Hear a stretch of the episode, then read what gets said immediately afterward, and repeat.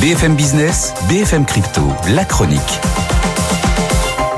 Clémence Tanguy, hein, c'est le retour en grâce hein, des cryptos, on ne les arrête plus.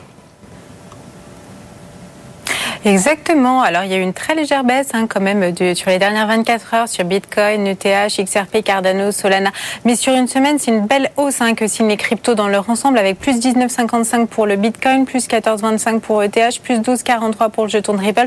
Les marchés sont vraiment galvanisés par les annonces d'un ETF euh, Bitcoin. Hein. BlackRock devrait bientôt obtenir le feu vert de la SEC et cette autorisation marquera évidemment un tournant dans la démocratisation des crypto-monnaies. Parce que oui, comme d'habitude, le Bitcoin, la première crypto créée, la première en termes de de capitalisation entraîne toujours les autres jetons dans son sillage. Et puis en toute logique, hein, avec ce marché aussi, euh, certains investisseurs prennent leurs profits.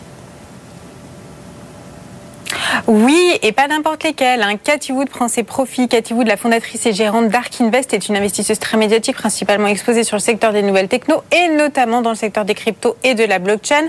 Alors que de nombreux investisseurs recommandent de ne pas attraper un couteau qui tombe, Cathy Wood, elle conseille de profiter des baisses de marché pour tenter d'acheter les plus bas. Et c'est ce qu'elle a fait. En achetant massivement des actions coin de Coinbase il y a un peu plus d'un an, à l'automne 2022 et l'hiver 2022-2023, pour 3,2 millions de dollars tout de même. Hein.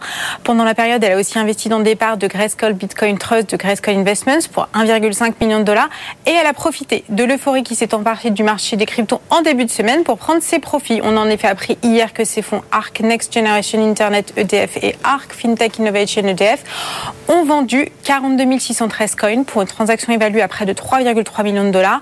Le fonds ARC Next Generation Internet EDF a également revendu 100 739 parts du Grayscale Bitcoin Trust qui a permis à ARC Invest d'empocher 2,5 millions dollars environ.